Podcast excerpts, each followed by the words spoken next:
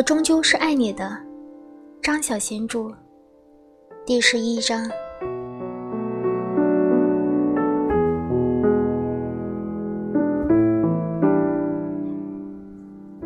星期三的这一天，西西离开旅馆，搭上一辆出租车。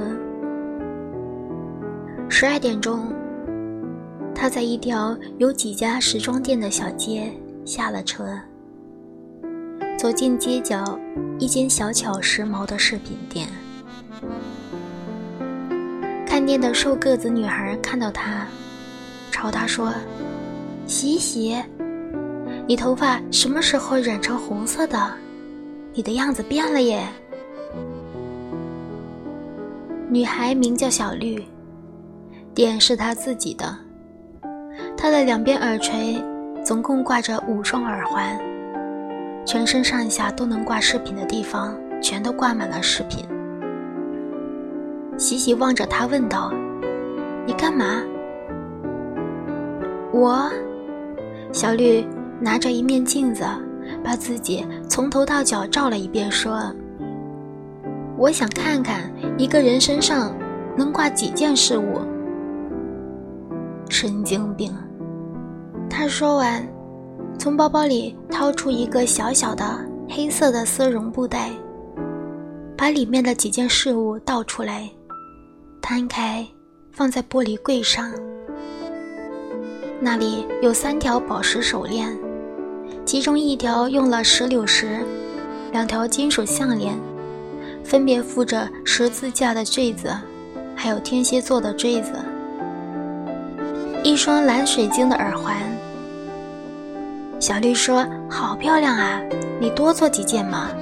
上次做的这些早就卖出去了，许多客人都来问。”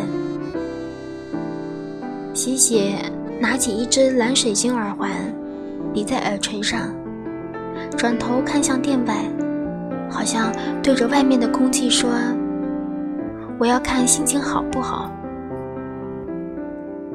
小绿把其余的都往自己身上挂。你是在跟我说话吗？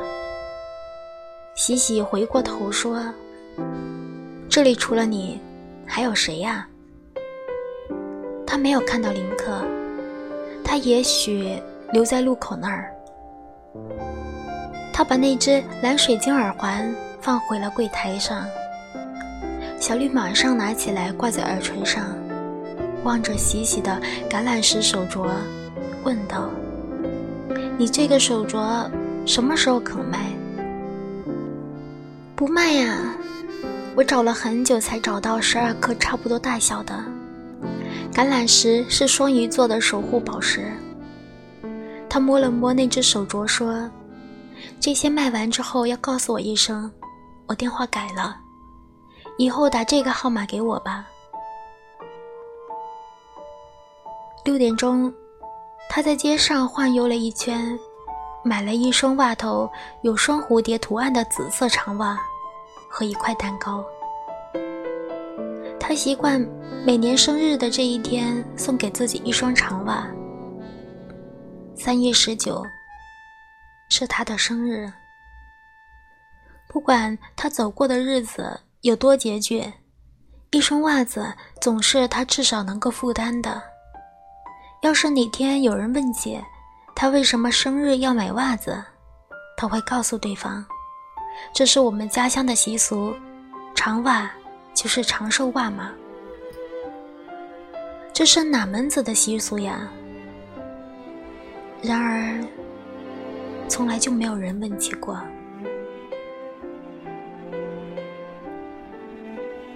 九点钟，他坐在沙滩上看星星。听海浪，吃了那块蛋糕。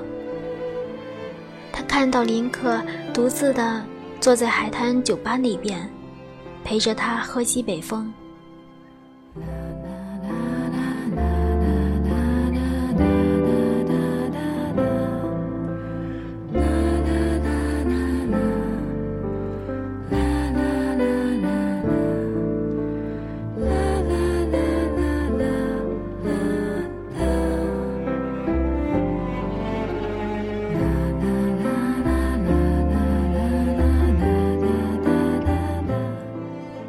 有一天，他和哥哥从孤儿院偷走出来，那时是冬天。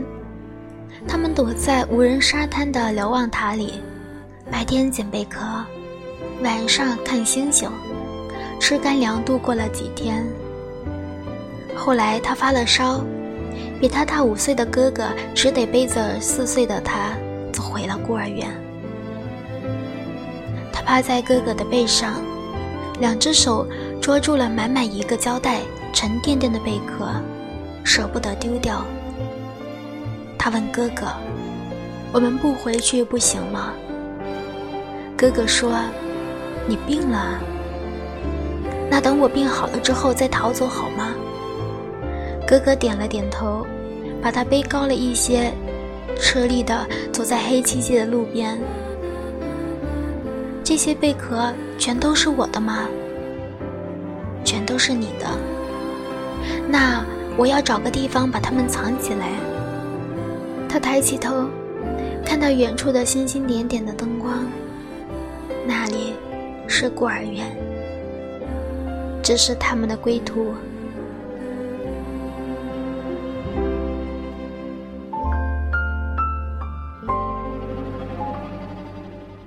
他站了起来，迈步走向挂满运黄灯泡的海滩酒吧那儿。